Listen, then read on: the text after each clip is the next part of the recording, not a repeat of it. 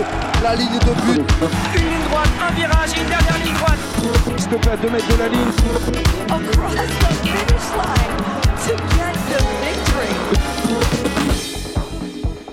Bonjour à toutes et à tous et bienvenue sur le podcast La Ligne, le podcast qui décrit toutes les carrières liées au sport de haut niveau. Je m'appelle David et deux fois par mois j'irai à la rencontre de toutes ces personnes qui ont fait de leur passion sportive leur métier. Athlètes, médecins, journalistes sportifs, dans l'ombre ou sous le feu des projecteurs, nous découvrirons ensemble les joies, les peines et les passions de ces personnalités au destin aussi atypique que extraordinaire. Je t'invite grandement à t'abonner, à noter et à laisser un commentaire sur Apple Podcast pour me suggérer des idées, des améliorations ou encore des invités. Tu peux également suivre la page Instagram laligne.podcast où tu découvriras l'envers du décor de chaque épisode. C'est également un excellent moyen pour me contacter. À chaque fin d'épisode, je lirai un commentaire de la plateforme Apple Podcast ou un message reçu sur Instagram afin de prendre en compte tous vos avis. Le but, faire progresser ce podcast tous ensemble. Allez, assez parlé, tout de suite, place à notre invité du jour. C'est pas forcément évident finalement à, de se dire qu'une femme peut faire ce genre de choses et, et oui ça peut être compliqué. Maintenant euh, je pense qu'il faut pas renoncer à ses rêves. En tout cas il faut pas euh, trouver d'excuses. Il faut parfois accepter de sortir de la norme et, euh, et y aller euh, malgré toutes les difficultés. Finalement les obstacles il faut le prendre comme une donnée. Euh, les obstacles il faut les surmonter. On peut pas les enlever. Salut Stéphanie, Bonjour, comment ça va? Ça va bien, merci beaucoup. Eh ben, écoute, c'est un vrai plaisir aujourd'hui de te rencontrer euh, pour cette interview qu'on avait envie de faire euh, depuis euh, longtemps euh, maintenant. Donc, si tu le permets, je vais te présenter euh, rapidement aux auditeurs euh, qui ne te connaissent pas. Donc, euh, Stéphanie, de la banlieue toulousaine à Paris, des bancs d'une prépa et d'une grande école au chemin périlleux des expéditions polaires jusqu'aux extrémités glacées de la planète, des cabinets d'avocats sur les Champs-Élysées au sport de haut niveau, des sentiers d'ultra-trail, pistes d'athlétisme aux études sur l'adaptation et conférences à travers le monde, il n'y a qu'un pas. Stéphanie Jiquel, ou Giquel, je ne sais. Jiquel. Jiquel, tu fus avocate de métier spécialisée en M&A. Tu as exercé pendant une dizaine d'années dans des cabinets français et internationaux et tu as enseigné le droit à HEC. Mais maintenant, tu es aujourd'hui une sportive de l'extrême, une exploratrice de haut niveau, une auteure, une speaker, une entrepreneur. Tu fais partie de la poignée d'explorateurs à avoir foulé à la fois le pôle Nord et le pôle Sud géographique. Tu réalises des expéditions sportives engagées et tu es la première Française à avoir couru un marathon autour du pôle Nord par moins 30 degrés et à avoir traversé l'Antarctique via le pôle Sud sur 2045 km en 74 jours, soit la plus longue expédition à pied sans voile de traction réalisée par une femme en Antarctique. Tu es donc une sportive de haut niveau, spécialiste d'ultra-fond et ultra-traileuse. Tu as remporté le grand raid du Morbihan, 177 km, rien que ça. Tu es championne de France, membre de l'équipe de France d'athlétisme et finaliste au championnat du monde d'ultra-fond. Et tu as également participé à un défi assez fou sur lequel j'aimerais revenir qui s'appelle le World Marathon Challenge, une compétition de 7 marathons en 7 jours consécutifs autour du monde. Tu as également écrit de nombreux livres sur lesquels on pourra revenir durant cette euh, interview. Et moi, j'ai une petite question euh, traditionnelle euh, pour euh, mes invités. Pour commencer les interviews, c'est quand tu étais enfant, c'était qui ton modèle dans le sport ou ailleurs? Je n'avais pas de modèle. en fait, euh, j'ai euh, j'ai remarqué, mais au, fur et à mesure de mes expériences, euh, en- ensuite tout au long de ma carrière, que ce soit dans le droit ou dans le sport de, haut niveau, l'exploration, j'ai rencontré beaucoup de personnes, à la fois des explorateurs, des sportifs de haut niveau, des entrepreneurs aussi, puisque j'interviens beaucoup en conférence euh, dans les, forums, les, les événements, les salons. Et je me suis rendu compte que hum, beaucoup de personnes avaient énormément de talent, euh, beaucoup euh, de choses euh, intéressantes. Tout le monde a un joyau et bien souvent, on ne s'en rend pas compte. Et donc, si je devais dire quelle personne m'a inspirée, je crois que c'est toutes les personnes que j'ai rencontrées. Parce que bien souvent, on a tendance à, banaliser en fait ce que l'on fait, alors qu'il suffit de hum, prendre un petit peu de recul sur euh, ses expériences, sur son parcours, sur sa vie, pour se rendre compte qu'en fait, on a énormément de points positifs. Donc, toutes les personnes que j'ai rencontrées, elles m'ont façonné. Quand euh, j'ai évolué dans le milieu de l'exploration, j'ai rencontré beaucoup d'explorateurs. à chaque fois qu'ils me parlaient de leurs histoires, de leur parcours, de leurs objectifs, de leurs obstacles, je me disais, mais waouh, c'est génial. Et c'est probablement de ces rencontres qu'ensuite j'ai pu faire un, un, bout de chemin, mais c'est pas une rencontre en particulier, c'est pas une personne. Euh, c'est vraiment toutes ces rencontres, euh, que ce soit des anonymes ou bien des personnes beaucoup plus connues, peu importe, c'est toutes ces rencontres qui euh, m'ont façonné au, fil du temps. Bah, c'est une belle réponse. C'est la première fois que je l'ai sur, sur ce podcast. donc, tu as grandi à, Toulouse. Est-ce que tu as eu une enfance déjà très sportive? J'étais active. J'aimais beaucoup l'activité physique sans prendre conscience que euh, j'aurais pu évoluer dans le milieu du sport de haut niveau. C'est-à-dire que je mettais beaucoup de, passion, d'envie, euh, d'acharnement dans ce que je faisais. Euh, on nous parlait de, gymnastique ou de ou d'athlétisme à l'école et je répétais toutes les figures seule chez moi jusqu'à ce que j'y arrive parfaitement. Et donc je pouvais passer des après-midi entières, des soirées, toutes mes vacances à faire du sport sans prendre conscience que bah, je faisais du sport en fait.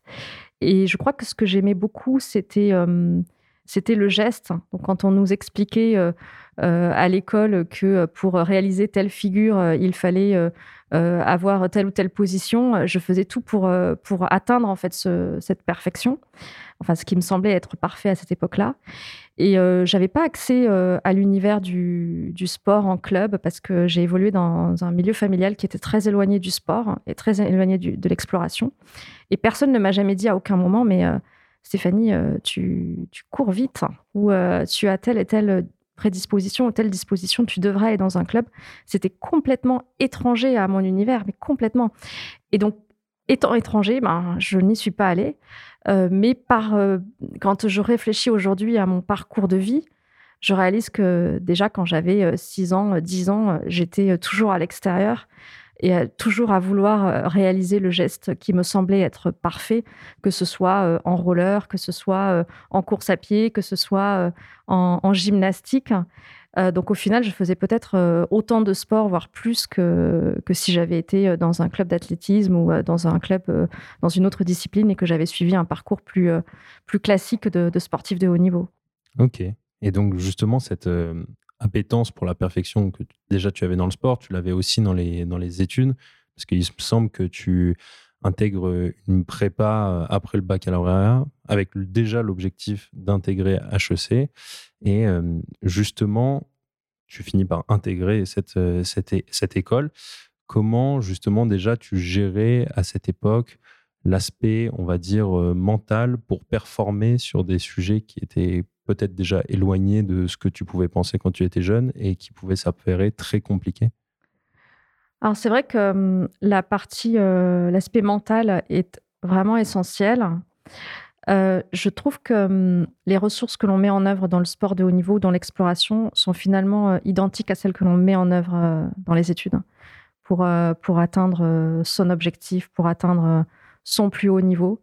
ce sont des ressources de persévérance, ce sont des, des, ressources qui consistent à avoir beaucoup de discipline, euh, c'est ce que j'ai appris aussi euh, sur, euh, les bancs du lycée, puis en, classe prépa. en fait, j'ai choisi ce parcours parce que hum, quand j'étais jeune, donc j'étais dans un univers qui était très éloigné du sport et, du milieu de l'aventure, du sport-aventure. Mais moi, j'avais vraiment envie de, déjà de connaître, j'avais envie de voyager, j'avais envie de m'émanciper, j'avais envie, enfin, j'avais cette conscience que la vie est courte et qu'il faut vivre. Je me suis dit, mais pour ça, il me faut des clés. Il faut euh, que j'accède à, quelque chose qui va me donner les outils pour pouvoir entreprendre. Je ne mettais pas évidemment le terme d'entrepreneuriat là-dessous, mais, c'est de ça dont il est question en fait. Hein. c'est d'être indépendant et pouvoir gérer ses, ses, projets et puis créer, inventer sa vie. Et aujourd'hui, on est euh, évidemment un peu plus à, à mener à, réaliser ce, type de choses, étant donné la situation actuelle. Je pense que les jeunes ont beaucoup plus ça en, tête qu'à notre époque, qu'à mon époque. Mais, euh, mais j'avais vraiment cette envie-là. Et donc, euh, je me suis dit, bah, pourquoi pas faire, faire des études. Alors, je suis tombée sur l'existence d'HEC dans un magazine quand j'étais au collège. Et à partir du moment où j'ai vu cette école, je me suis mis en tête qu'il fallait que je l'intègre. Vraiment. Donc, pour moi, ça me paraissait complètement euh, impossible au début, euh, exactement comme quand euh, j'ai eu l'idée de parcourir plus de 2000 km à travers l'Antarctique. C'est qu'au début, vous avez totalement le vertige. Et puis, et puis après, au fur et à mesure, vous vous dites, ben, si quelqu'un l'a fait, je peux peut-être le faire aussi. Et donc, je me suis mis à persévérer dans cette direction. En fait, je crois que ce que j'ai mis en œuvre, sans là aussi pouvoir mettre de, de, termes là-dessous, je parlais, Évidemment, je, ne, n'évoquais pas la, préparation mentale quand euh, j'avais 15 euh, ans ou 18 ans. Mais en fait, ce que j'ai mis en place, c'est euh, une, une, très grande volonté qui fait que l'obstacle ne peut pas gagner. C'est-à-dire que la plupart des obstacles sont franchissables. Et donc, si j'ai décidé d'atteindre tel objectif, je l'atteindrai. Et ça, c'est ce que j'ai mis en place quand j'avais 15, 18 ans et que je me suis mis en tête de faire une école de commerce. Et c'est ce que euh, je mets en place aussi aujourd'hui quand j'évolue dans le sport de haut niveau ou l'exploration. Et euh, des obstacles, j'en ai connu aussi euh, pas mal par la suite. Quand je suis partie en, en Antarctique, j'ai connu trois accidents l'année du départ de l'expédition. Donc tout pouvait sembler être contre moi. Euh, vraiment, sur le papier, on, aurait pu imaginer que c'était absolument euh, impossible. Euh, mais j'avais cette idée en tête. Et à partir du moment où j'avais cette idée en tête, l'obstacle ne pouvait pas gagner. Je crois que c'est ça qui m'a qui m'a vraiment accompagnée tout au long de ma vie. Euh, sans pour autant, euh, quand j'avais 15 ans, pouvoir mettre un, terme là-dessous. Mais aujourd'hui, je travaille euh, d'autres aspects de la prépa mentale, notamment la concentration en course, puisque je cours des, épreuves de 24 heures avec l'équipe de France d'athlétisme. Donc, la, concentration est essentielle. Le stress avant course aussi.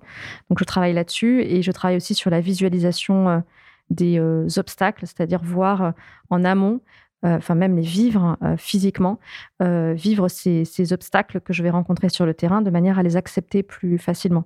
Ça, ce sont des choses que j'ai intégrées par la suite, mais que je n'avais pas encore intégrées quand j'étais plus jeune. Donc je persévérais un peu par c'est une forme de, d'envie de vivre, je pense principalement en fait, parce que quand vous êtes face à un obstacle c'est encore plus vrai quand vous êtes dans un, face à un choc euh, qui, est le propre de la résilience. Euh, finalement, vous êtes euh, confronté à cet obstacle qui, vous donne l'impression que ce que vous avez en tête ne se réalisera jamais, que vous n'avez plus de maîtrise sur, sur, le, sur le futur. Donc, c'est un peu, vous êtes un peu face à la mort. Et en fait, c'est l'envie de vivre qui fait que euh, vous voulez à tout prix atteindre votre objectif et donc surmonter cet obstacle parce que il, n'avait pas à être sur le chemin. Et donc, euh, si vous avez décidé d'y aller, vous, euh, vous irez. Donc, Je pense que c'est un peu une confrontation entre la vie et la mort, quelque part. C'est un peu ce que j'évoque dans mon nouveau livre, En mouvement, cette, cette confrontation entre l'envie de vivre et, et parfois ces obstacles qui vous montrent que vous êtes finalement euh, mortel et, euh, et, que vous ne, enfin, vous ne choisissez pas votre destinée ou vous ne la maîtrisez pas. vivant d'une certaine manière. Ouais, exactement. Bah justement, il y a, y, a y a, une citation que, que j'aime beaucoup et je crois que, que, toi aussi, qui est de Paolo Coelho, qui dit La seule chose qui rend un rêve impossible est la peur de l'échec. J'ai l'impression que c'est un petit peu ce qui t'a drivé, en fait, euh, que ce soit à travers tes études, à travers tes expéditions, à travers tes courses. ce qui t'a toujours poussé, en fait, c'est la peur de ne, de ne pas essayer, du moins. Et la peur de, même si, même si on rate, même si le fait de, de, pas, de ne pas avoir réussi, c'est surtout le fait de ne pas avoir essayé qui, qui est en fait un, stress. Et ce que je comprends, c'est je pense que dès qu'on essaye, au moins on apprend, quitte à ne pas réussir, mais au moins on apprend. Euh, et si on continue sur, euh, sur cette lancée, donc ensuite tu réalises ton école de commerce, tu intègres des grands cabinet euh, d'avocats euh, d'affaires. Et le 14 novembre 2014, bon, j'accélère un petit peu, bien sûr, mais tu te lances dans la plus grande expédition de ta vie, qui est de traverser, avec ton mari, il me semble, l'Antarctique via le pôle sud sur, 2000, sur plus de 2045 km. Déjà, ma première question, c'est d'où vient cette attirance pour le grand froid pour toi qui as grandi à Toulouse et qui peut être en quelque sorte éloigné euh, de cet univers? J'ai beaucoup de mal à, répondre à cette question parce que c'est vrai que ces régions, elles sont euh, extrêmement euh, attirantes. Je crois qu'on est attiré par l'inconnu, par l'immensité, par le désert, par le fait que ces régions sont, complètement désertiques. À l'Antarctique, euh, il n'y a aucune faune, aucune flore au cœur du continent.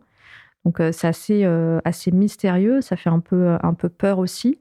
J'étais déjà allée en Antarctique en amont avant cette expédition Et j'avais été attirée par les, les montagnes, les sommets qui sont sur les côtes du continent antarctique.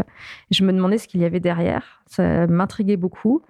Et puis, euh, j'ai lu aussi euh, les récits euh, d'explorateurs, les récits d'Amundsen, Scott, les, premiers explorateurs du début du XXe siècle. Et en fait, à un moment donné, j'ai eu envie de vivre moi aussi cette expérience, et non plus seulement à travers les livres. Quand il parlait de faim, quand il parlait de froid, quand il parlait de, plénitude, j'avais envie de, de l'éprouver moi aussi, donc de connaître la réalité du continent. Et je suis convaincue d'une chose, c'est que on connaît mieux par l'expérience. Euh, les, récits sont, évidemment extraordinaires parce qu'ils nous permettent d'atteindre quelque chose que l'on ne vit pas nécessairement au quotidien. Mais parfois, l'expérience nous permet de passer aussi un cap euh, en termes de, connaissances, d'apprentissage, de, vie, tout simplement. Et donc, euh, pour l'Antarctique et, le pôle Nord, j'ai eu envie de passer ce cap. J'ai eu envie d'éprouver moi aussi ce rapport au temps et à l'espace si spécifique que l'on éprouve lors des expéditions polaires. Et euh, c'est ça qui m'a attirée. Donc, euh, c'est très difficile de répondre parce qu'effectivement, euh, je viens du sud, je viens d'une région où il fait chaud. J'aime énormément le, soleil, qui, apporte aussi beaucoup, beaucoup de bien. Mais j'ai aussi une attirance pour le froid. Alors, est-ce que c'est physiologique? Est-ce que je me suis adaptée? Euh, on a remarqué euh, avec des, chercheurs, puisque je travaille avec des, experts français, notamment à l'INSEP ou à l'Institut de recherche biomédicale des armées, sur euh, l'adaptation du corps humain à l'ultra-endurance, mais aussi aux conditions environnementales. Et on a remarqué après une batterie de tests, que ce soit en chambre de cryothérapie, j'ai aussi trempé ma main pendant une quinzaine de minutes dans, dans l'eau froide, etc. Donc on a fait tout un tas de tests et on a remarqué que ma température cutanée, euh, descendait euh, moins rapidement quand elle était euh, confrontée au froid que pour la moyenne des athlètes de haut niveau. Donc, est-ce que c'est le souvenir, la mémoire du corps de toutes ces expéditions? C'est probable. Est-ce qu'il y a un aspect physiologique? Là, j'avoue que j'ai du mal à répondre, mais c'est vrai que je suis attirée par ces univers plus que par les déserts chauds. mais je crois que c'est surtout le, mystère. Après, beaucoup d'explorateurs euh, évoquent aussi euh, dans, leurs ouvrages le fait qu'il est très difficile d'expliquer pourquoi on est attiré par ces régions. Je pense notamment à Jean-Baptiste Charcot qui disait que dès qu'on part de ces régions, on n'a qu'une envie, c'est y retourner. Elles nous attirent comme des aimants, euh, mais on ne sait pas vraiment l'expliquer. C'est il y a quelque chose de fascinant. Ouais, c'est fascinant. C'est le, c'est le fait aussi qu'il n'y ait absolument personne. C'est désertique sur des, euh, des centaines, des milliers de kilomètres. La nature euh, est plus puissante que vous, donc euh, vous en prenez vraiment conscience. Alors que c'est vrai qu'en milieu urbain, on peut avoir l'impression qu'on peut adapter tout l'environnement, l'environnement tout autour de nous à notre besoin de confort. dans ces régions-là, c'est à nous de nous adapter. Et si la nature décide qu'elle ne nous laisse pas passer, elle ne nous laissera pas passer. Euh, vous êtes confronté à un vent catabatique à 300 km/h, ce qui arrive parfois en Antarctique, personne ne résiste. Peu importe l'entraînement, peu importe euh, la, force physique, peu importe ce que vous avez pu faire en amont, personne ne peut résister. Il fait moins 70 degrés, vous n'avez pas l'équipement adéquat. En général, en matière d'expédition, vous, n'avez pas un équipement qui peut euh, permettre de résister à moins 70. Vous, vous ne résistez pas à ce froid-là. Donc, la nature est plus forte.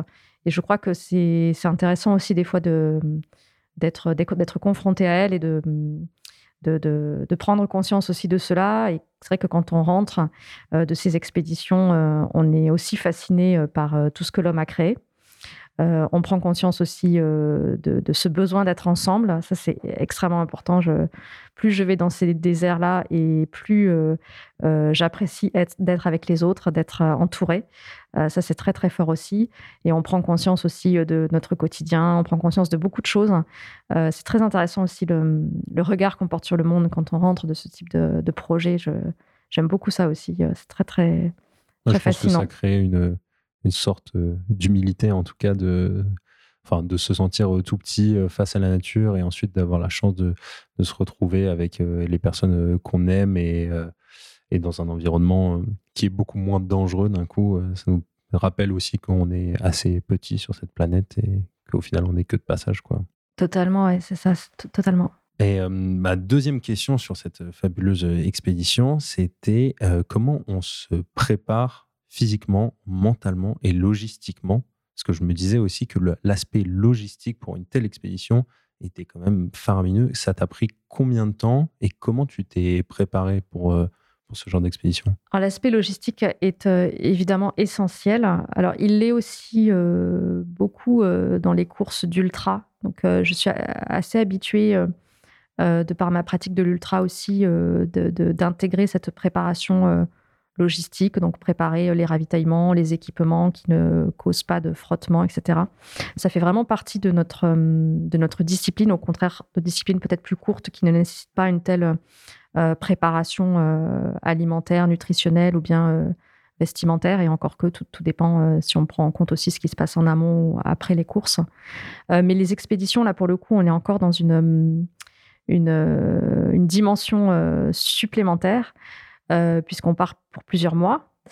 Euh, et euh, des équipements, évidemment, sont extrêmement pointus parce que si vous avez un frottement au niveau des, orteils ou du talon au bout de la première semaine, vous ne passez pas 74 jours, c'est impossible. donc il faut tester les équipements en amont sur le terrain. Euh, j'ai testé euh, des dizaines de, bottes grand froid, par exemple, pour prendre juste l'exemple des bottes, euh, en conditions plus d'une semaine parce que sur une journée ou deux journées, vous ne voyez pas si c'est bon ou pas. donc, c'est beaucoup de, de recherche. Euh, beaucoup de discussions, de rencontres avec d'autres euh, explorateurs pour savoir euh, bah, ce qui a fonctionné pour eux, sachant que ce qui a fonctionné pour une personne ne fonctionne pas forcément pour une autre. Donc il faut pouvoir adapter ce que l'on entend et ce qui a fonctionné dans un tel ou tel contexte, il faut l'adapter à sa propre singularité. Euh, donc c'est vrai pour tous les équipements, c'est vrai pour euh, le, masque qui couvre, euh, qui couvre les yeux. Il faut en porter plusieurs parce qu'au bout de quelques heures, il est complètement opaque, donc il faut le changer. Mais en même temps, il ne faut pas en porter trop parce que sinon le traîneau est trop lourd. sachant qu'en expédition, j'ai toujours un traîneau qui est plus lourd que mon poids de corps parce que j'ai un poids qui est relativement euh, faible et, donc il y a des équipements qui sont euh, euh, dont on ne peut pas diminuer le, poids. Donc c'est ça, il faut en prendre, il faut que je le prenne en compte en tout cas dans ma façon d'aménager le, traîneau. le choix du traîneau aussi dépend de la surface. Est-ce que c'est une surface plutôt dure? Est-ce qu'on est, sur la banquise au pôle Nord avec des crêtes de compression ou est-ce que on est au contraire en Antarctique sur une calotte glaciaire avec des éventualités de crevasses? Donc tout ça doit être pris en compte, les, skis de randonnée aussi. Donc un choix d'équipement qui est complexe, euh, un aspect logistique euh, d'un point de vue financier aussi. Euh, c'est plusieurs années pour convaincre, donc là en l'occurrence 47 partenaires pour l'Antarctique de, me suivre dans ce projet. Euh, il m'a fallu quatre ans donc, pour préparer tout ça, que ce soit l'aspect euh, euh, équipement, l'aspect administratif, obtenir les autorisations de pouvoir parcourir plus de 2000 km à travers le, continent, parce que les autorisations ne sont pas données tous les ans et elles ne sont pas données à tous les projets, tout dépend de, ce que l'on veut y faire. trouver aussi des, bases en soutien logistique sur place en cas d'accident. donc lever aussi des fonds pour séquestrer bah, des, fonds qui permettent un déplacement de bimoteur en cas d'accident Euh, c'est obligatoire. Hein. Vous ne pouvez pas partir si vous n'avez pas euh, euh, un moyen de, vous en sortir au cas où vous soyez malade ou, ou, même s'il arrive des, choses toutes bêtes. Hein, mais par exemple, de l'essence qui sert à, faire fonctionner le réchaud qui se renverse dans votre traîneau, ce qui, arrive, ce qui est arrivé fréquemment dans des expéditions. avec voile de traction, donc le traîneau bouge beaucoup plus sur les vagues de glace. L'expédition ne peut plus se poursuivre, puisque vous n'avez plus, de moyens de se nourrir et de, faire fondre la glace pour, euh, pour s'hydrater. Donc c'est tout un tas de, petits détails euh, qui peuvent sembler être des détails, mais en réalité c'est plus que des détails, puisque euh, ça permet la survie dans les conditions extrêmes. donc faire évidemment un focus sur tous ces points-là, les assurances, le, collectif. c'est une centaine de personnes hein, qui travaillent sur, autour de, projets comme cela, donc des des personnes qui ont des missions euh, différentes. Ça va être le, chercheur euh, qui va euh, utiliser des, données relevées durant l'expédition. Ça peut être un partenaire financier, ça peut être un partenaire équipementier qui va nous proposer de tester tel ou tel équipement en conditions. Alors, le test, évidemment, ça dépend des expéditions. Parfois, c'est possible, parfois non. des équipements qui sont sur mesure aussi. Pour l'Antarctique, j'avais un sac de couchage qui avait été réalisé à ma taille. Euh, le sac de couchage d'un explorateur euh, euh, qui est plutôt très efficient en, conditions extrêmes et, dans les pôles, mais qui est toujours trop grands, puisque les sacs de couchage font minimum 2 mètres. Ils sont prévus plutôt pour des hommes. Euh, et pour moi, c'était évidemment pas possible, puisqu'on perd beaucoup de, chaleur quand le sac est, trop, trop, trop grand. Donc là, j'ai pu avoir un sac euh, à ma taille, et donc qui est le seul sur le marché aussi, aussi petit, je pense. Donc on, on voit en fait que même si l'expédition est la finalité, en fait, l'aventure commence bien avant de partir pour, pour l'Antarctique. Et j'ai même vu que tu allais courir dans les chambres froides pour te préparer. Comment ça s'est passé justement cette préparation physique? Parce que l'Antarctique, l'Antarctique, c'est quand même, enfin, c'est quelque chose de complètement nouveau, on va dire pour nous. Même si tu avais déjà eu la chance d'aller dans les endroits froids, là, c'est un autre monde, quoi. Ouais, pendant l'expédition, c'est 70 heures euh, d'effort par euh, semaine pendant près de trois mois. Euh, j'ai perdu beaucoup de poids, je pesais 39 kilos en fin d'expédition. Donc, par rapport à tout ce que j'ai pu vivre en amont ou bien par la suite, même les courses d'ultra, où j'ai couru plus de 240 km en 24 heures. C'est à côté, c'est vrai que c'était ce, n'était pas aussi exigeant que cette expédition à travers l'Antarctique parce que c'est une expédition qui dure. C'est une expédition dans des conditions euh, extrême, il fait très froid, la température est descendue jusqu'à moins 50 degrés. Euh, on avance avec le vent de face, on avance avec peu de nourriture parce qu'il est absolument impossible sur des expéditions à pied d'être suffisamment euh, alimenté. il faudrait plus de 6000 kilocalories et c'est lourd à porter et le corps ne peut pas toujours absorber autant de, kilocalories. Donc il y a tout un tas de choses qui font que c'est absolument extrême. Vous êtes sur un continent qui comporte 70% de l'eau douce de la planète, mais vous avez tellement d'heures de marche à effectuer pour réaliser euh, l'expédition dans les délais, donc euh, c'est-à-dire avant que l'hiver euh, polaire ne s'installe, que vous n'avez même pas suffisamment de temps pour faire fondre suffisamment de glace. Donc au final, vous, vous êtes déshydraté.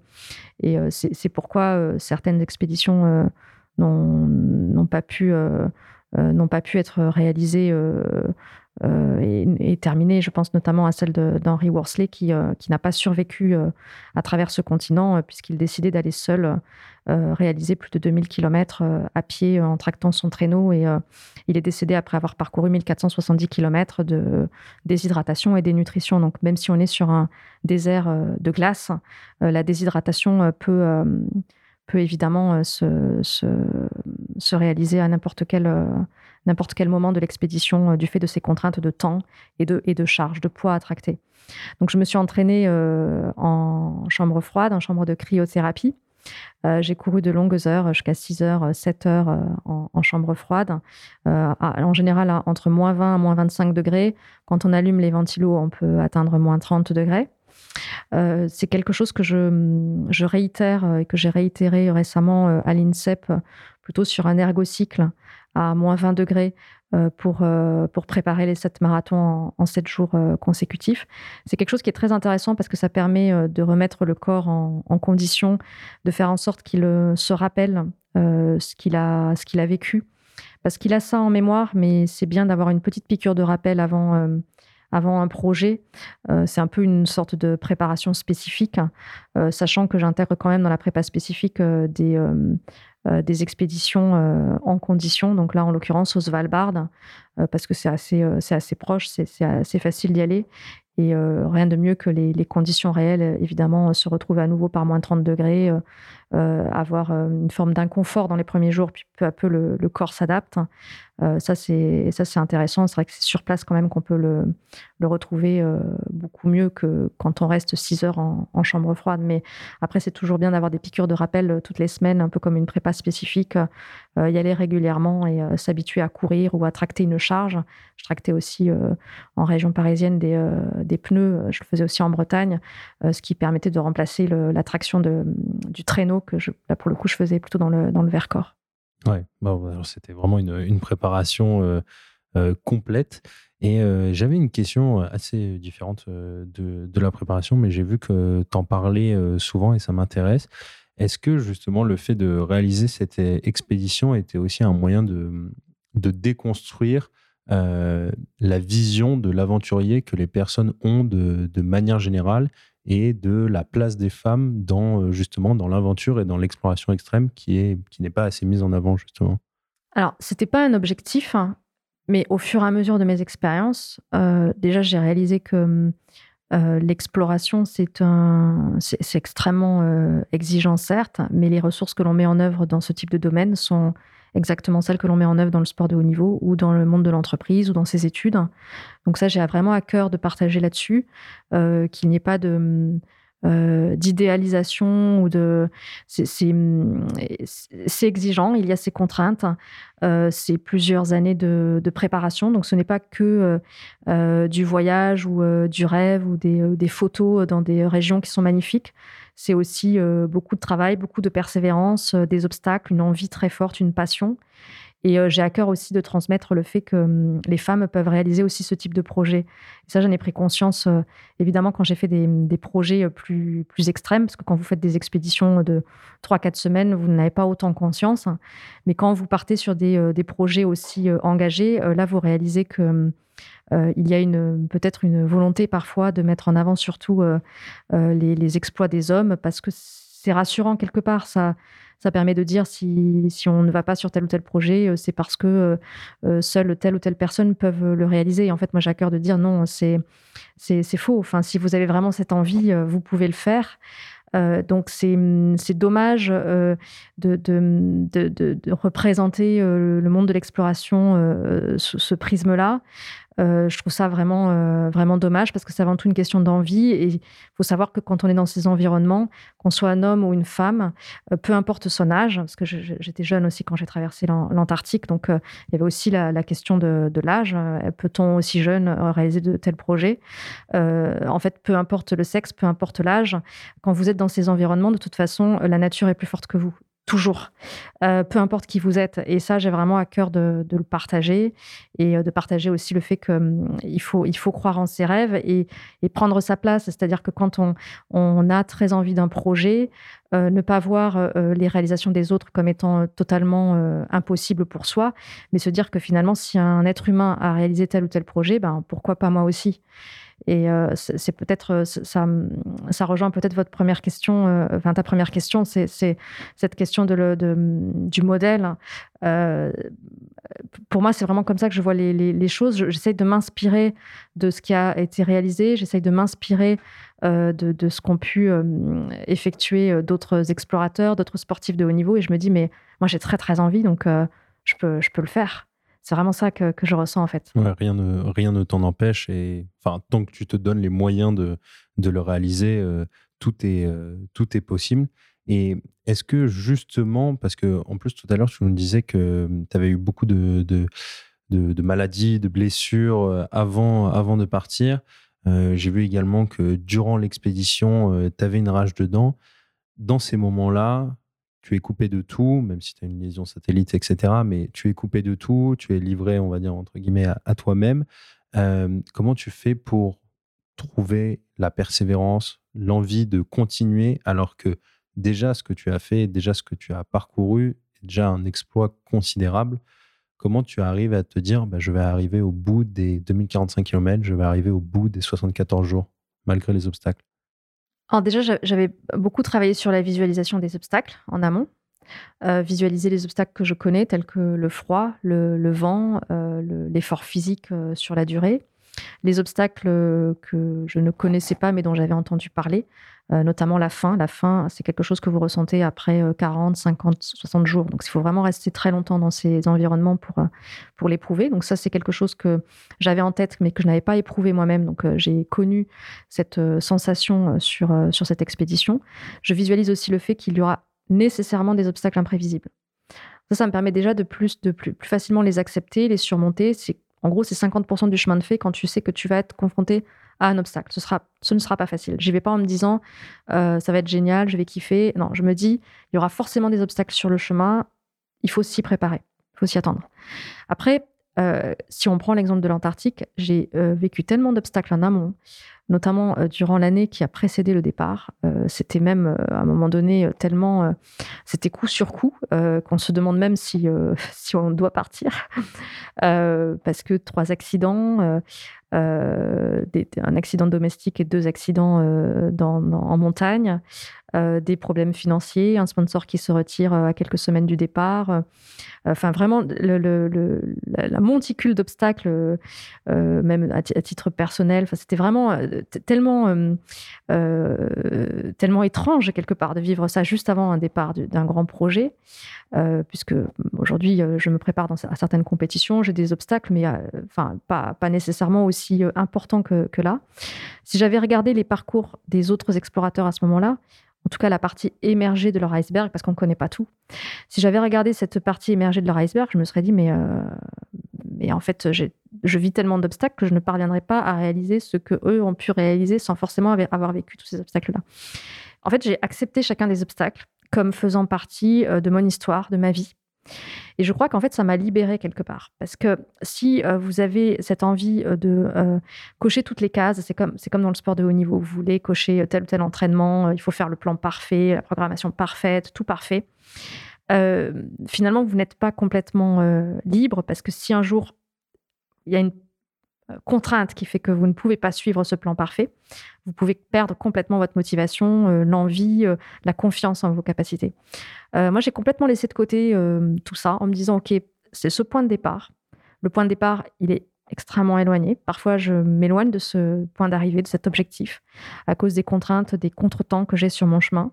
mais ça fait partie de mon histoire, ça fait partie de ma vie. Ça m'a complètement libérée.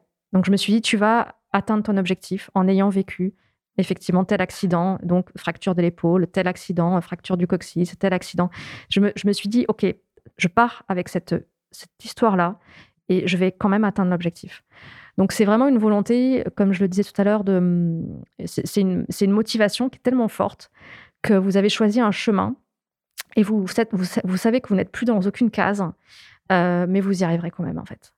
Euh, et donc une fois sur la glace, euh, Effectivement, il y a eu la rage de dents euh, pendant plus d'un mois. Effectivement, euh, euh, il y a eu des, contraintes. J'étais malade durant la première semaine, mais j'avais très envie parce que j'avais déjà fait trop de chemin quelque part. Et puis, dans les conditions extrêmes, il y a des moments où il n'est plus question de persévérance, il est davantage question de survie parce que quand vous êtes à moins 50 degrés, que les, pauses, elles ne sont plus de 5 minutes, 7 minutes ou 10 minutes, mais elles sont de 3 minutes parce que vous ne pouvez pas rester sédentaire. dans ces moments-là, vous ne vous posez plus la question de la persévérance parce que euh, vous, mettez en œuvre euh, ce que le corps doit mettre en œuvre pour, euh, pour survivre. C'est un instinct de survie. Et l'instinct de survie, c'est très différent de, l'instinct de vie ou de cette envie de vivre qu'on peut avoir au quotidien qui fait qu'on persévère sur un projet. L'instinct de survie, c'est quelque chose qui, qui s'impose à vous. Donc, on est bien souvent dans cette situation-là quand on est en Antarctique. Donc là, il n'est plus question de persévérance. Je crois que même une personne qui ne serait pas euh, nécessairement euh, euh, passionnée par les régions polaires et qui se retrouverait dans ces conditions qui, mettent en, place l'instinct de survie aurait réalisé la même chose que moi, aurait fait la même chose que moi, parce qu'à un moment donné, vous êtes obligé d'avancer. les secours ne viennent pas nécessairement quand, quand, vous les appelez. C'est ce qui s'est passé avec Henry Worsley. Les secours sont arrivés bien plus tard à cause des conditions météo. Donc de toute façon, les options d'arrêter les options d'abandon ne sont pas nombreuses. Et de toute façon, ça, ne vous vient pas à l'esprit parce que parce qu'il y a ces deux choses, parce qu'il y a cette motivation très forte. Et puis, il y, a, bien souvent cet instinct de survie aussi. Donc, euh, les deux sont liés. Les deux sont, les deux sont liés aussi, ouais. ouais. c'est super inspirant, en tout cas, on va dire, au, jour le jour, euh, d'entendre d'entendre ça. Et donc, euh, bah, pour avancer un petit peu dans, dans l'histoire, moi, j'aimerais savoir comment se passe le retour euh, après une telle expédition, après 74 jours justement où tu disais où on est coupé du monde et des choses comme ça, est-ce que tu te sentais en, décalage? Est-ce que est-ce que tu étais heureuse? Est-ce que tu étais triste? Est-ce que quel était ton sentiment à ce moment-là? Je sentais un peu de décalage, ça c'est sûr. Euh, parce que j'entendais parler à nouveau de quotidien et euh, j'avais été euh, à l'autre bout du monde dans des conditions euh, extrêmes. 74 jours pendant lesquels je n'avais aucun accès à l'information, aucune nouvelle des proches. Donc les, premiers, les premiers appels sont assez stressants parce qu'on a peur d'apprendre une mauvaise nouvelle. On reste dans des hum, conditions d'isolement pour pouvoir rester euh, totalement focus euh, sur euh, la mission parce que quand vous êtes dans des conditions extrêmes, si vous apprenez une mauvaise nouvelle, vous pouvez perdre complètement votre capacité à, continuer, vous pouvez être perturbé. Dans des conditions extrêmes, on ne peut pas être perturbé par tout ce qui est extérieur à l'expédition.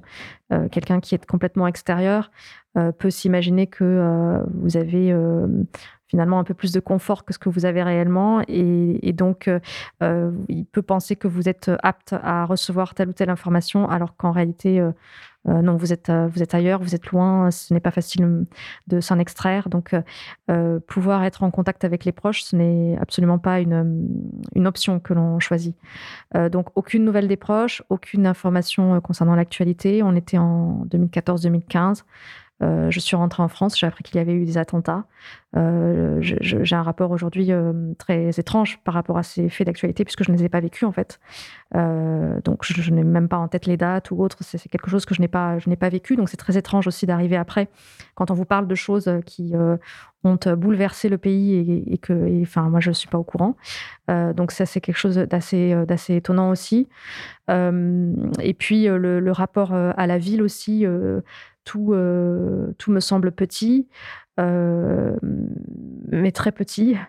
Euh, et puis, quand on est dans des déserts, on apprend à remarquer les détails, c'est-à-dire qu'on peut passer la, journée, quand il fait moins 30 degrés et que le vent n'est que à 20 km heure, on peut passer la journée à regarder les nuages, les vagues de glace, on remarque chacun des détails, on a la tête dans, les nuages tout le temps. et quand vous rentrez d'une telle expédition, vous voyez que des détails, euh, il y en a partout autour de vous. Donc, euh, j'ai du mal à capter toute l'information tellement il y a trop d'informations. C'est ce que je ressens quand, euh, quand, je reviens. il y a tout l'aspect aussi pollution, évidemment, parce que quand on est au pôle Nord ou en Antarctique, ce sont des régions qui sont beaucoup moins polluées. Donc, j'ai été gênée pendant plus, plus d'un mois avec l'impression que ça ne reviendrait, enfin, que, mes sensations d'avant ne reviendraient pas. Donc, il y a une adaptation dans tous les à tous les points de vue. Euh, quand euh, je suis rentrée, euh, il faisait 0 ou 5 degrés en France. J'avais extrêmement chaud. Donc, j'étais toujours en, t-shirt. et puis, j'étais aussi extrêmement carencée. Donc, j'avais perdu beaucoup de poids. J'étais carencée en pas mal de vitamines, oligo-éléments, zinc, sélénium. C'est là qu'on prend conscience de l'importance en fait des micronutriments. c'est vraiment, c'est vraiment essentiel pour se sentir bien, pour renforcer son système immunitaire, mais aussi pour éviter les fluctuations d'humeur. Donc, euh, j'avais des fluctuations d'humeur qui étaient liées aussi à ces carences et qui n'étaient pas liées au fait d'avoir mis un terme à, l'expédition, euh, d'être arrivé au bout de mon projet et donc avec cette euh, forme peut-être d'ennui qu'on peut ressentir après, après un tel projet. c'était pas ce que je ressentais, c'était vraiment, vraiment physiologique, vraiment physique. J'étais extrêmement carencée, donc forcément, ça avait un impact sur ma concentration, sur, sur mon humeur pendant plusieurs semaines. Euh, j'ai mis aussi euh, une année à retrouver euh, mes sensations dans le domaine du sport. Donc ça a, mis, ça a pris quand même pas mal de temps. Aujourd'hui, j'ai la capacité de m'alimenter beaucoup moins pour le même type d'effort. Donc, je peux partir courir 6 heures avec très peu de ravitaillement, ce qui n'était absolument pas le cas avant. donc, le corps a changé, le corps s'est adapté sur la, sur la durée, puisque maintenant, ça fait quand même pas mal d'années et, c'est toujours, il a toujours cette, ce souvenir-là. Euh, donc, il y a beaucoup de choses. Euh, et puis après, il y a tout, ce qui, euh, tout ce qui reste dans votre tête et qui, qui fait que enfin, vous êtes transformé, transformé pour, pour toujours. Il y a des moments, je, enfin, tous les jours, je suis en Antarctique en fait, et ça fait pourtant plusieurs années.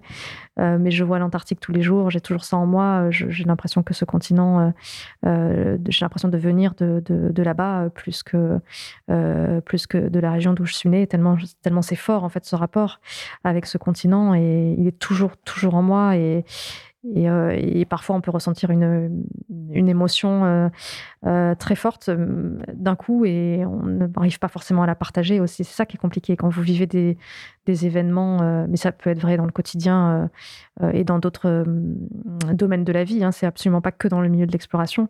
Mais quand vous vivez des choses très fortes et que vous n'êtes pas forcément entouré de beaucoup de personnes qui, les ont vécues, c'est difficile du coup de partager. Enfin, vous sentez toujours une forme de décalage. Et ça, je pense que ce n'est pas propre qu'à l'exploration. C'est vrai qu'on en parle beaucoup, notamment dans le milieu de l'alpinisme. On parle de cette solitude que peut ressentir l'alpiniste ou l'explorateur.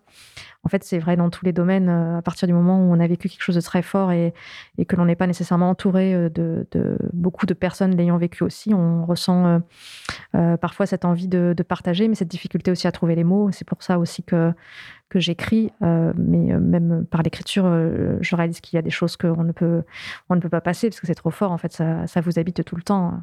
Ah oui, c'est sûr. Et du coup, tu, tu as senti un, Enfin, je, pense que oui, mais tu as senti un changement considérable dans le regard des autres, dans le regard de, tes proches, de ta famille, du monde extérieur, euh, justement la perception qu'ils avaient de toi, d'une certaine manière?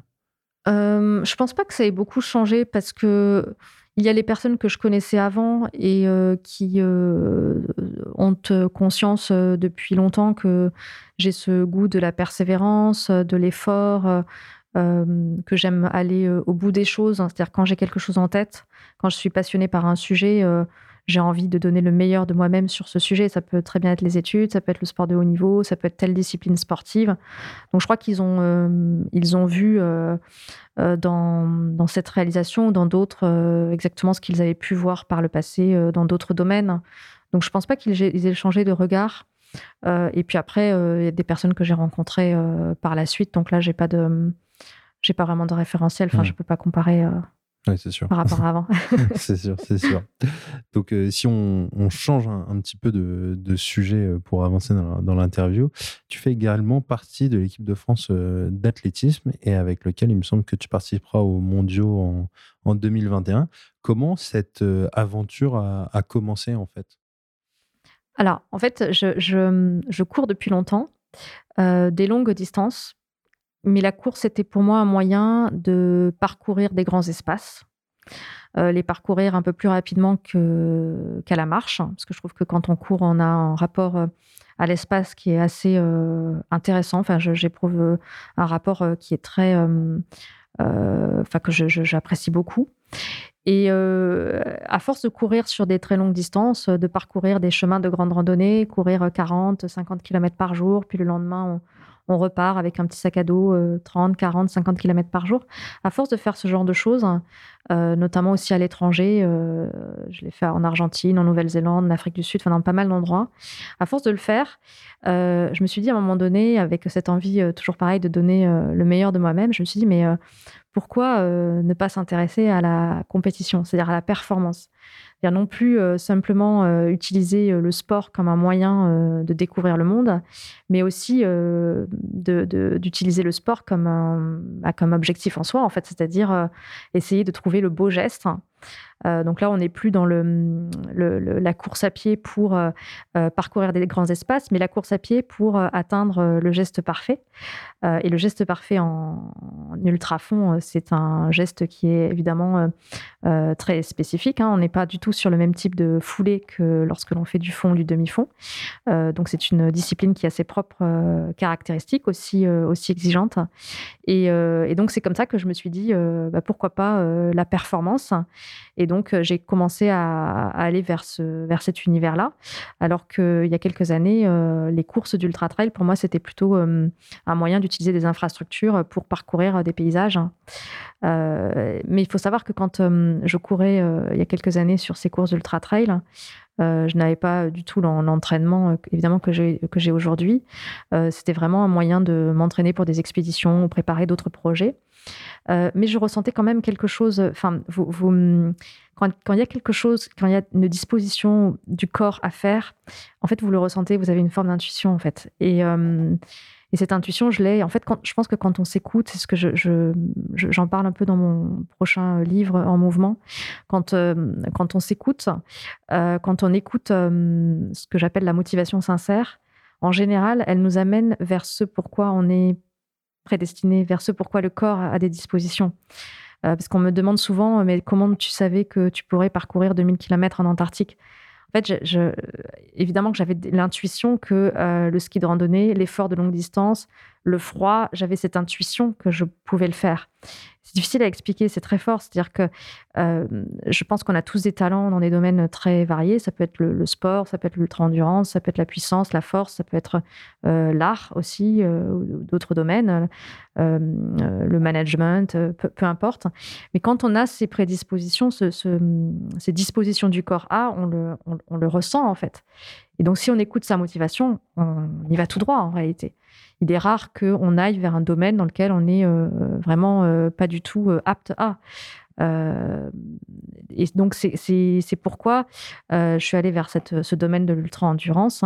Et bah, ça m'a conforté dans le fait que j'aimais énormément apprendre. Et c'est vrai qu'aujourd'hui, dans le sport de haut niveau, ce qui me plaît, c'est pas uniquement la compétition, c'est chacune des journées.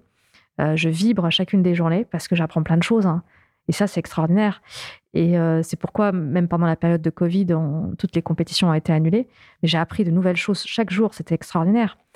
Euh, alors là, en ce moment, je vis une période plus difficile puisque j'ai été renversée en, début d'année. Donc, euh, j'ai vécu une période d'immobilisation. Donc, c'était encore un autre, chemin d'aventure. Mais tous ces moments où je peux quand même m'entraîner, me préparer, même s'il n'y a pas la compétition qui vient sanctionner tout ce que l'on a fait durant ce, parcours, c'est on apprend quand même chaque jour. Ça, ça c'est trop beau. Je trouve, j'adore.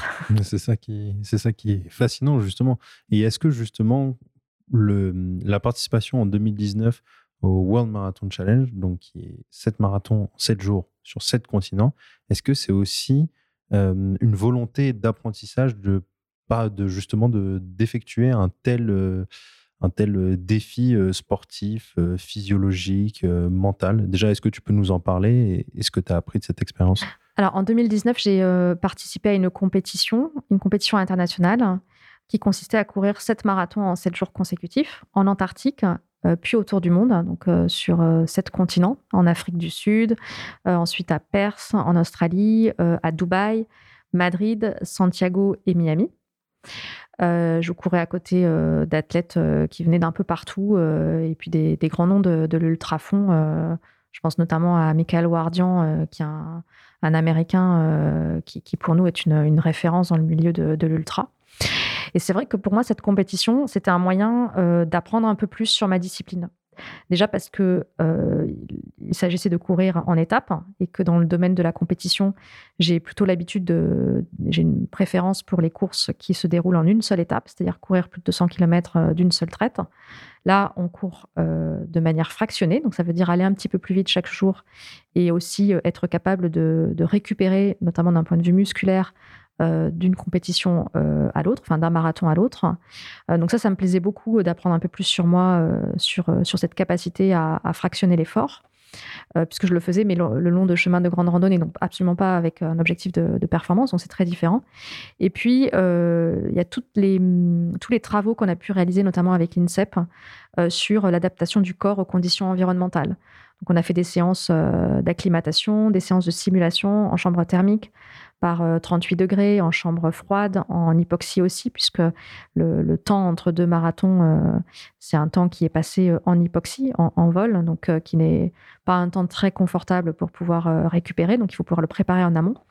Et on a beaucoup, beaucoup appris parce que on a pas mal de données sur l'utilisation de l'hypoxie, donc de l'altitude, l'utilisation de la chaleur aussi, pour optimiser les performances des athlètes à la fois en conditions euh, thermoneutres euh, ou bien en conditions euh, chaudes, je pense notamment aux Jeux de Tokyo par exemple, ou bien en conditions d'hypoxie. Donc on peut adapter le corps euh, et faire en sorte que euh, se prépare pour ces conditions.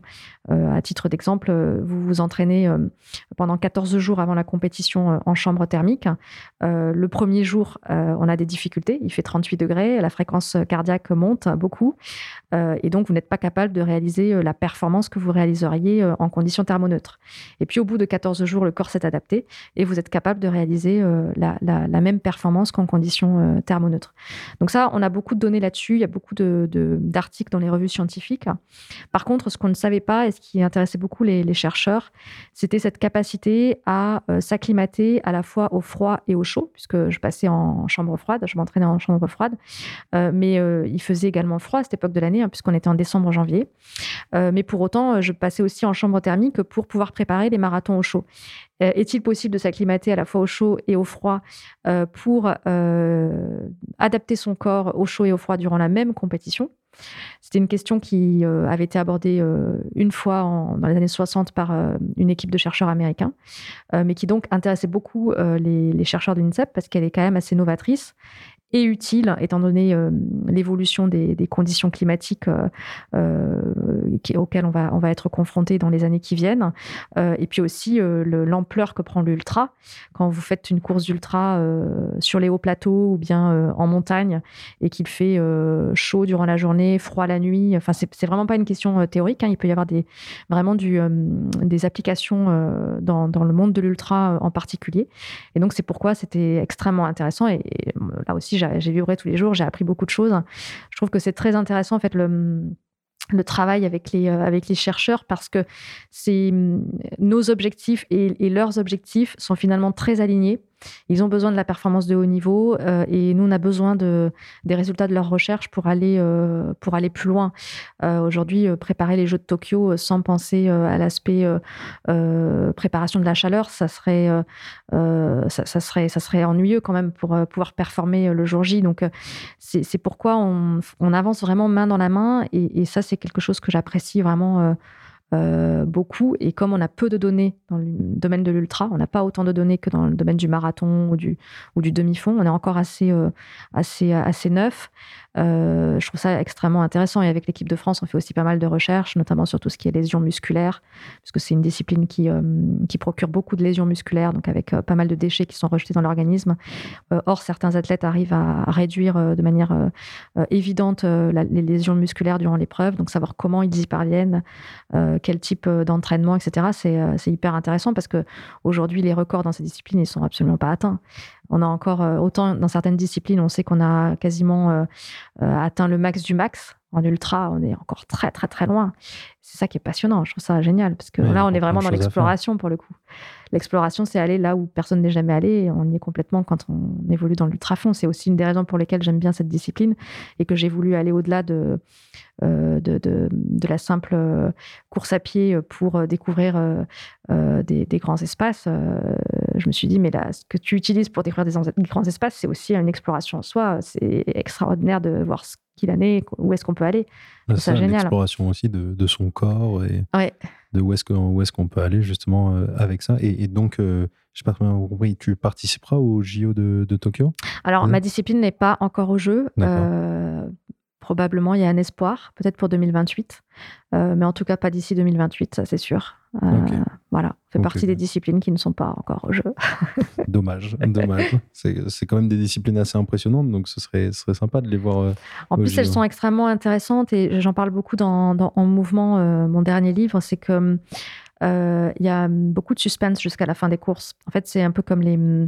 euh, et je fais des parallèles avec le 24 heures euh, euh, en, course automobile, là, 24 heures du Mans ou autre. Euh, c'est un peu la même chose en fait. C'est palpitant parce qu'il y peut pas savoir au début de la course comment ça va se passer. Euh, Il y a énormément de, de, de stratégie, énormément euh, de suspense. Et, euh, et enfin là, on le voit avec euh, d'autres athlètes, des trailers qui se mettent notamment à cette discipline-là. Je pense notamment à Kylian Jornet qui a tenté un- une, tentative sur, qui a fait une tentative sur 24 heures euh, l'année dernière et ça a suscité un engouement. des dizaines de milliers de personnes qui ont, regardé la course en live sur YouTube ou autre. Et donc oui, oui, il y a beaucoup de, il y a de plus en plus d'envie sur ces courses-là et notamment aux États-Unis, ils sont peut-être un peu plus en avance, je pense, sur, euh, sur ces formats. Ouais, c'est sûr. En plus, ils créent des. J'ai vu, euh, par exemple, une course, euh, la Barclay, où... qui a un format absolument incroyable et personne ne l'a jamais encore terminé. euh, Enfin, ils sont, ils sont un petit peu précurseurs, on dirait, sur. euh, tous sur, l'ultra-endurance. Et euh, c'est vrai qu'aujourd'hui, c'est euh, c'est souvent présenté comme quelque chose de complètement fou, alors que comme pour le marathon ou pour le demi-fond, c'est quelque chose qui peut se rationaliser, c'est quelque chose qui peut se préparer. On peut préparer le corps à ces épreuves-là. Euh, les premiers marathoniens euh, semblaient totalement fous aussi. hein. Et aujourd'hui, c'est une discipline qui rentre complètement euh, dans les mœurs, qui est que l'on peut, on peut anticiper complètement la prépa. on- voilà, on sait courir un marathon sans être pour autant complètement mal dans les semaines qui viennent, qui suivent. hein. Oui, c'est ça. C'est juste que c'est une discipline qui est relativement nouvelle, donc on va dire qu'elle peut effrayer euh, plus de personnes. Et c'est justement ce dont tu parles dans ton prochain livre euh, qui sort mi-mai, c'est bien ça, en mouvement. Tu parles justement de ce rapport à la course et de la comparaison qu'il peut y avoir en quelque sorte euh, avec, avec notre vie. Oui, je parle du mouvement de la course à pied, donc euh, la recherche euh, du beau geste, hein, euh, puisque c'est une, c'est une quête aussi. Je fais référence à plusieurs courses, notamment les sept marathons courus en sept jours euh, consécutifs. Euh, J'ai consacré trois chapitres à ces sept marathons. Je parle de courses d'ultra trail. Euh, je parle de chemins de grande randonnée que je parcours euh, en courant euh, sur, euh, sur plusieurs jours. Je parle aussi des championnats de France. Je parle des stages avec l'équipe de France, des stages en altitude à Font-Romeu, euh, des travaux que j'ai pu effectuer avec, euh, avec certains chercheurs et puis euh, des, euh, des championnats du monde aussi. Et je fais un parallèle ensuite avec le mouvement euh, de la vie en général, euh, le fait qu'on peut euh, se mettre en mouvement euh, vers un projet qui nous motive. Encore faut-il euh, le trouver. Euh, et puis quand on a cette euh, envie euh, de bien faire, cette envie d'aller vers un chemin d'aventure, on a envie de donner le meilleur de soi-même. Donc je parle aussi de la persévérance, de la discipline au quotidien, de l'adaptation, de la résilience aussi, notamment celle dont on a dû faire preuve. En tout cas, j'interroge cette résilience dans le livre, celle dont on a peut-être dû faire preuve avec, avec la Covid. Je parle d'accomplissement aussi. Et puis, donc j'interroge toutes ces, toutes ces notions en m'appuyant sur les expériences de course à pied, mais aussi sur les expériences euh, d'expédition, euh, sur des expériences euh, euh, passées aussi dans le monde, euh, de l'entreprise. Et puis, je parle aussi beaucoup du temps qui passe, hein, parce que je pense que beaucoup de choses sont liées au temps. Euh, on parlait tout à l'heure de la citation euh, sur la peur de l'échec. Je pense que la, peur de l'échec, c'est surtout aussi une crainte euh, du temps qui passe. Parce que quand vous êtes sportif de haut niveau et que euh, vous préparez une échéance, je pense notamment aux Jeux Olympiques aux Championnats du Monde, euh, et que pour X raisons, peut-être l'objectif ne sera pas atteint sur cette échéance-là, cette crainte, au-delà d'être une crainte d'être isolé, une crainte, une peur de mort finalement, parce que vous avez peur d'être jugé, donc vous avez peur de vous retrouver seul, vous avez peur de mourir. Je pense qu'il y a surtout aussi une crainte du temps qui passe, une crainte de ne pas avoir le temps de d'atteindre son objectif. Ça, c'est quelque chose qui est très, qui est très fort et euh, qu'on vit euh, au quotidien quand on est sportif de haut niveau. Et c'est, euh, on a, on a cette crainte de, se blesser, cette crainte d'être malade, cette crainte de tout plein de choses. Alors qu'en en parallèle, on est capable d'aller dans des conditions complètement extrêmes. Et ça, c'est quelque chose que j'évoquais aussi avec Bertrand Picard sur un plateau récemment, cette, ce paradoxe entre le fait que l'on côtoie l'extrême dans nos expéditions et qu'en même temps, au quotidien, euh, la moindre chose peut euh, nous, euh, nous faire peur parce qu'on a peur de ne pas pouvoir mener à bien notre projet, on a peur de ne pas pouvoir partir, de ne pas pouvoir être au départ de la compétition. Donc j'évoque beaucoup ça et puis je parle aussi de cette quête d'absolu, cette exigence d'absolu. Est-ce que c'est quelque chose qui est compatible avec le bonheur C'est des questions qui sont souvent posées aux sportifs de haut niveau.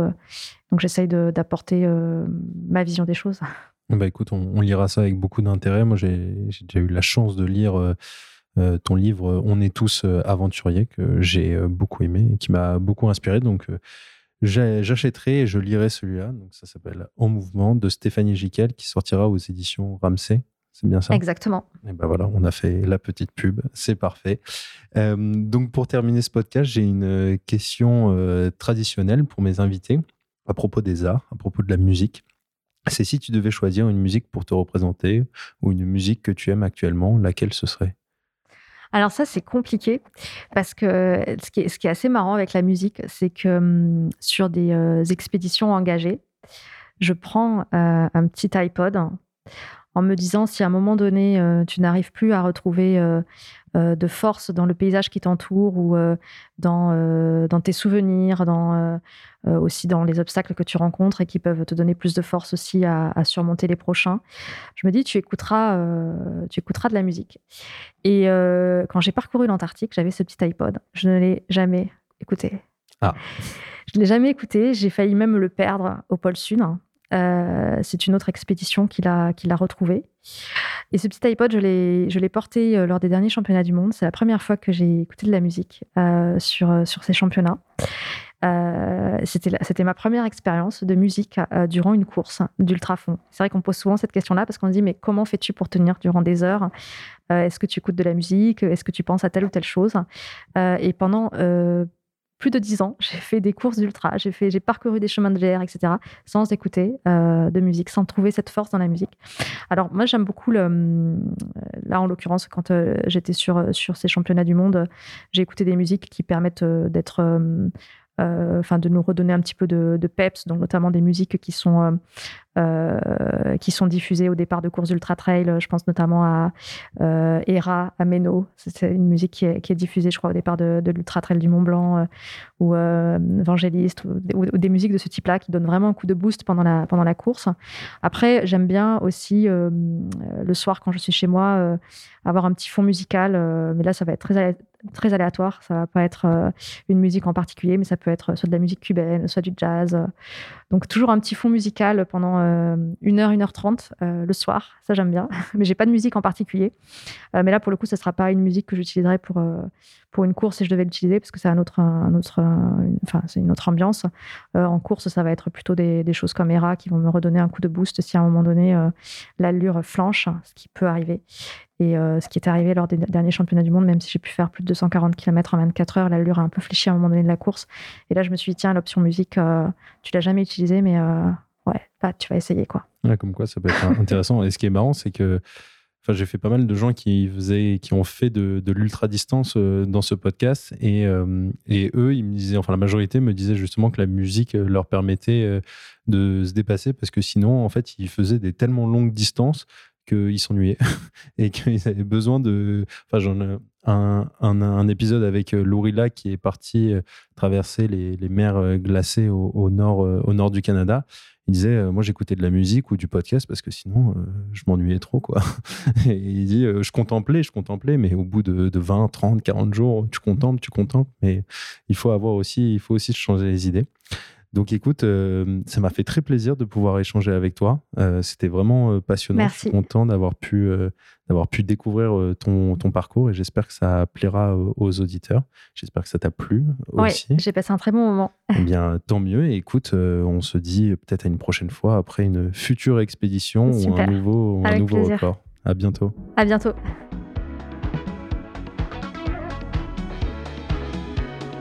Eh bien, encore une fois, merci à vous d'avoir écouté cet épisode jusqu'au bout. J'espère que cette rencontre avec Stéphanie, avec cette femme au parcours euh, atypique et ultra inspirant, vous aura plu, car pour moi, ça a été une réelle euh, révélation de son parcours euh, depuis Toulouse jusqu'à l'Antarctique. J'ai vraiment découvert énormément de choses et beaucoup de choses inspirantes. Je vous invite tous à découvrir également ses livres qui sont également très intéressants. Je suis actuellement à la recherche d'invités pour le podcast, donc je lance ce petit appel. Si vous avez des suggestions ou des contacts, des personnes que vous aimeriez découvrir sur ce podcast, n'hésitez pas à me le dire dans les commentaires Apple Podcast ou tout simplement en m'envoyant un message sur le compte La Ligne où vous pourrez aussi découvrir l'envers du décor de chaque épisode. Vous pouvez également me mentionner en story, me partager sur Facebook, sur Twitter et surtout en parler autour de vous, tout simplement le bouche à oreille, c'est ce qui marche le mieux pour faire découvrir un podcast. En tout cas, merci de votre fidélité. Encore une fois, merci à Strong Touch pour le sound design de cet épisode qui est toujours exceptionnel. Si le sound design vous plaît, n'hésitez pas également à le dire dans les commentaires ou sur euh, Instagram. En tout cas, c'est toujours un plaisir pour moi et je compte bien accélérer les épisodes pour vous en proposer de plus en plus dans les prochaines semaines. Je vous dis donc à dans deux semaines pour un prochain épisode qui s'annonce déjà exceptionnel. C'était David pour le podcast La Ligne.